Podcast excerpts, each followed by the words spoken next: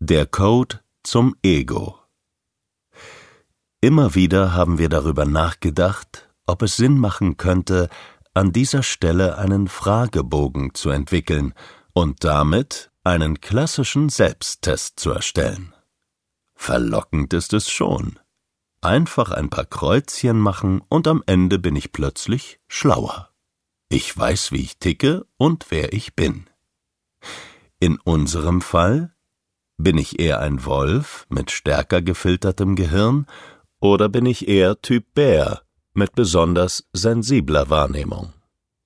Sollte es zum Bären tendieren, dann bräuchte es vermutlich noch die Unterscheidung der Eigenarten.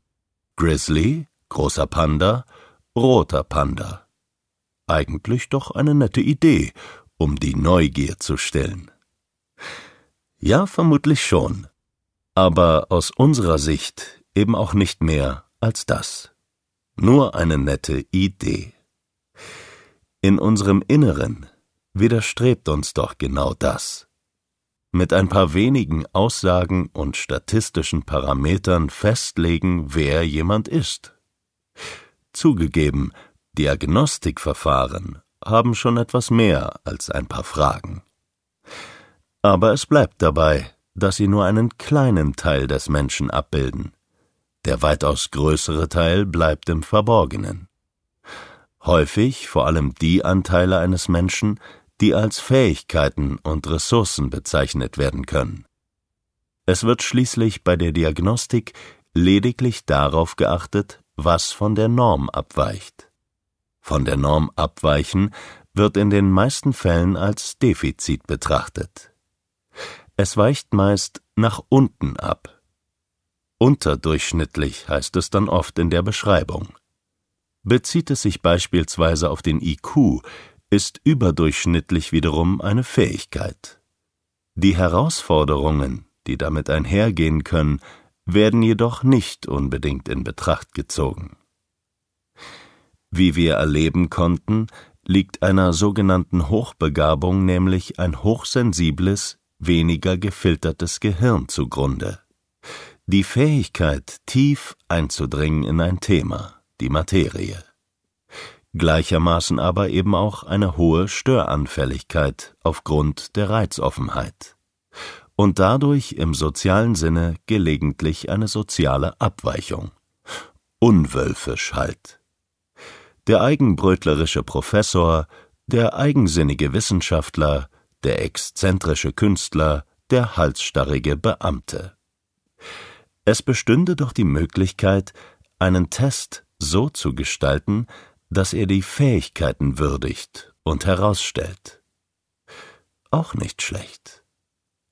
Was aber, wenn ich gerade in einer tiefen Krise stecke, so dass mir meine Fähigkeiten überhaupt nicht bewusst werden?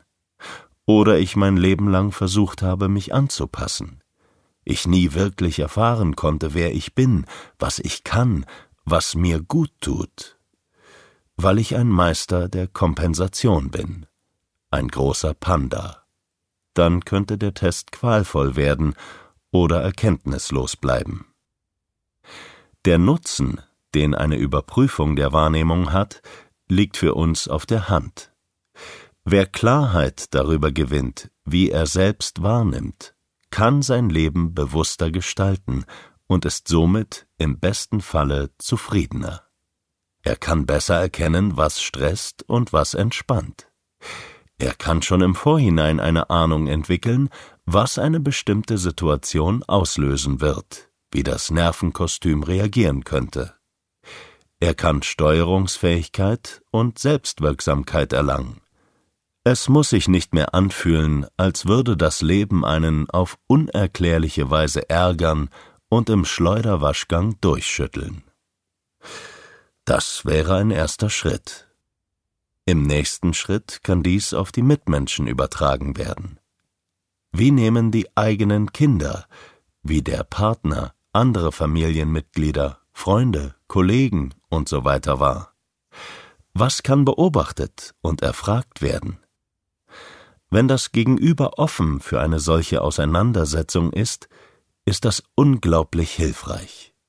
Aber selbst wenn das nicht der Fall ist, können Beobachtungen auch Außenstehenden helfen, in ein tieferes Verständnis zu kommen.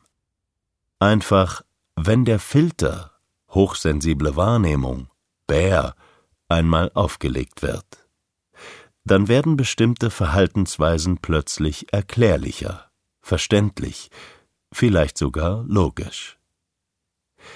Es bietet sich die Chance, einen neuen Blick auf das Leben zu werfen, neu zu verstehen und auch neu zu bewerten. Ein entspannteres Miteinander wäre möglich. Die Chance auf Frieden.